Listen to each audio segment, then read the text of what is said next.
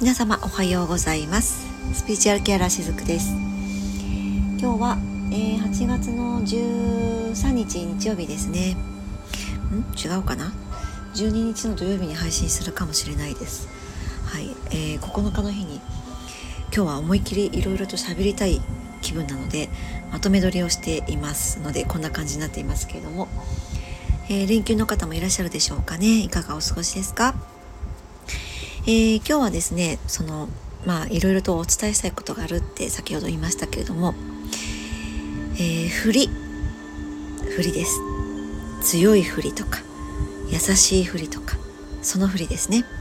そのあたりのお話をねしたいなと思います。皆さんは何かこう振りをすることってありますか、まあ、そんな風に言われてねあ思い当たるとかっていうパターンの方がもしかしたら少ないかもしれないですね。私優しいふりしてるとかね例えば強いふりしてるとかねそのふりって言われると何かこうそういった自分を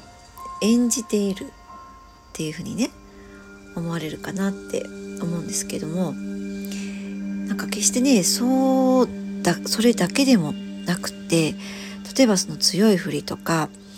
思いやりがあるふりとかね。一人でも平気なふりとか、まあ、自分の中にそのどんなふりでもいいんですけどあるとそれって偽りの自分になっちゃうじゃないですか。ねでそういったものが自分の中にあるとじゃあそれを外側から見た時にそういった偽りのある人を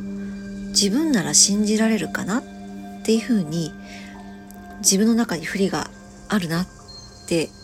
感じたらそれを見てあげるんです。そしたらやっぱりその偽りのある人のことは信じられないですよね。ねでそれが自分のことだって思ったとしたらどうですか？余計に自分のことなんか信じられなくなっちゃったりしませんか？でこれがね自分の中で無意識の中で無意識の領域でこのやり取りがあの、ね、延々と行われます。行われる時がねあったりするんですよ。そう。あのそうですね。例えばこう世間体に合わせてとかこの場をうまく、まとめるためにとかうまくそのやりこなすためにとかえー、何かのために誰かのために状況のためにっていう中でいろんなふりをね演じると思うんです自分がね。でそのふりをした時って本当は偽りの自分だっていうことに気づいてほしいんですね。だって偽っている自分を自分が信じられないでしょその偽りを手放さない限りどうやって自分のことを信じていけるようになれるのかっっていうことなんですよ。例えば自分は強いっていうそういうふりがあって、まあ、それはいわば自分の思い込みですよね。セルフイメージをそういうふうに作り上げている。でそれを使ってずっと長い間生きてきた。頑張って踏ん張ってきた。でそのふりを手放すって怖いと思うんです。めっちゃ怖いと思うんですよ。私もねそういうふりをしてきた時期があって全然強くないのに何でも一人でできるわけじゃないのにできますっていう顔をして強がって生きていた時もあったんですね。でそれをね手放すって本当の強さがそこに実はあったりするんですよね。だからねめっちゃ怖かったんですよ。本当の強さを手に入れることが怖かったのかそれをやれるやることでもって何かを失うって思ってたことが怖かったのかまあ両方かもしれないですけどもね。そう。だからそのそういったふりをしている自分を受け入れる。っていう意味では本当の強さがここでは私は試されたなっていうふうに思いました。あのこれはね実は非常に大切なことだと思ってるんですね。っていうのもやっぱりね私のもとに、えー、まあ、セッションとかをね受けに来てくださる方の多くは自分を愛するということが分からなかったりとか、まあ、そもそもそういったその概念がなかったりとか自分を愛するってどういうことですか？ってそれって必要なことですか？ってあのそれぐらいに悩まれている方もいらっしゃるんですよね。でこことこの振りっていうのがすごく密接に関係していて振りを続けるっていうのは本当の自分の姿からズレが生まれるわけですよ。あの自分が作り上げているセルフイメージっていうのはマインドのところでやることなんですねこの思考の部分で作り上げられていくものですでそこには周りの親からの意識があったりとか世間体の意識があったりとか外側にあるいろんな意識をあたかも自分の、ね、自分の本質だと思って取り入れていってそこで自分のセルフイメージをどんどん作り上げていくんですねみんな。みんな多くの方がやっぱりそうなんですもちろん私もそうですそしてその中でずっと生きてはきたんだけどそしてそれが、えー、自分にとってまああとは周りにとってもそれはいいことなんだっていうふうにやっぱ思っちゃったんですよねきっとねでもある時それは自分の本質とはすごく大きなズレを生んでいくのでやっぱ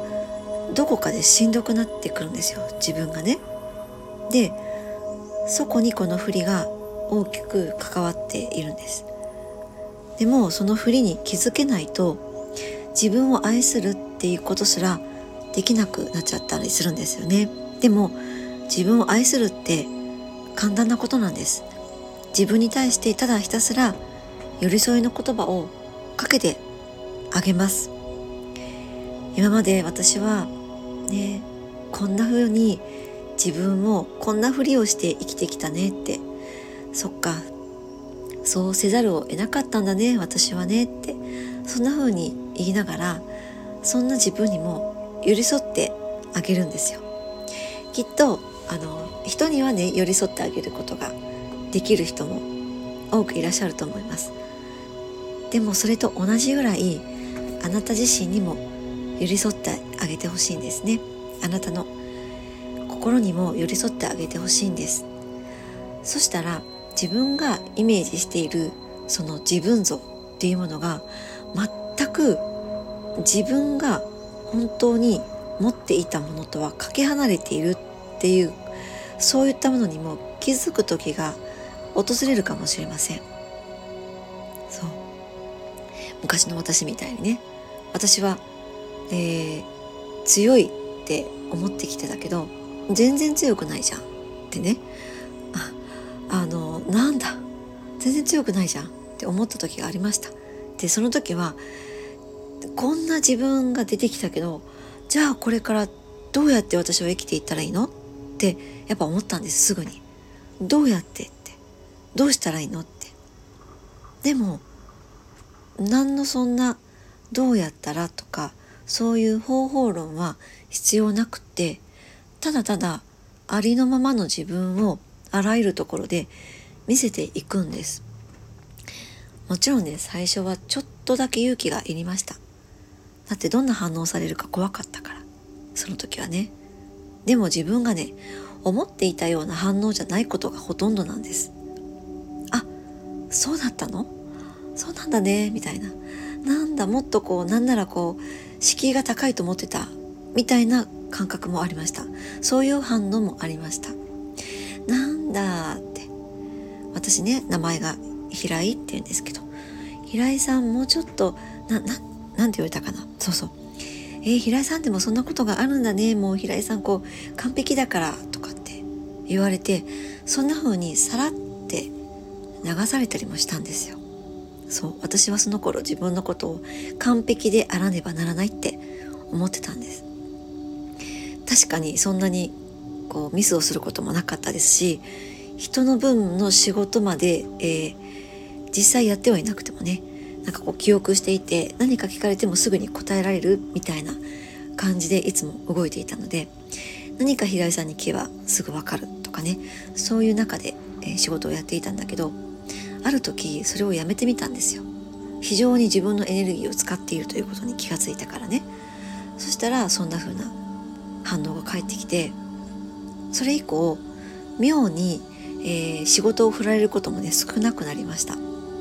でね私がこの時思ったのは私にいろんな仕事が振られなくなるのが怖かったんだっていうことにその時は私の中ではね、えー、片付いたんですね。そう。仕事を振られなければ自分には価値がないって思っていた自分とか完璧にこなせないと、えー、ここで存在している意味がないって思っていた自分とかそんな風に掘り下げ方っていろいろあるんですけどもまずは自分の中にどんな振りがあるのかっていうところを見つけていくだけでもいいですよ。そしてその振りが見つかった時は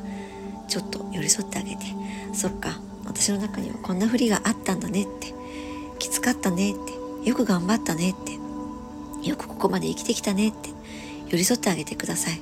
そこから必ず自分の意識が変わっていきます。ちょっとずつでも必ず諦めずにそれをやっていくことで変わっていきますのでね。はい。あのこういった掘り下げ方とか自分の意識の変え方についてね、えー、今後講座をやっていきたいと思っています。ちょっと前の配信でもね少しご紹介しましたけれども、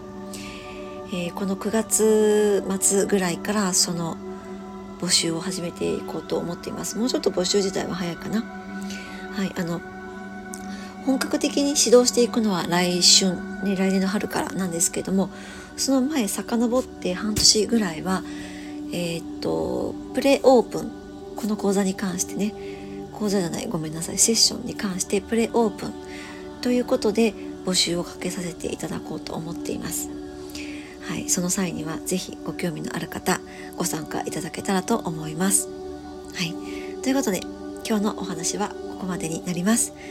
今日も最後までお付き合いくださりありがとうございました。しずくでした。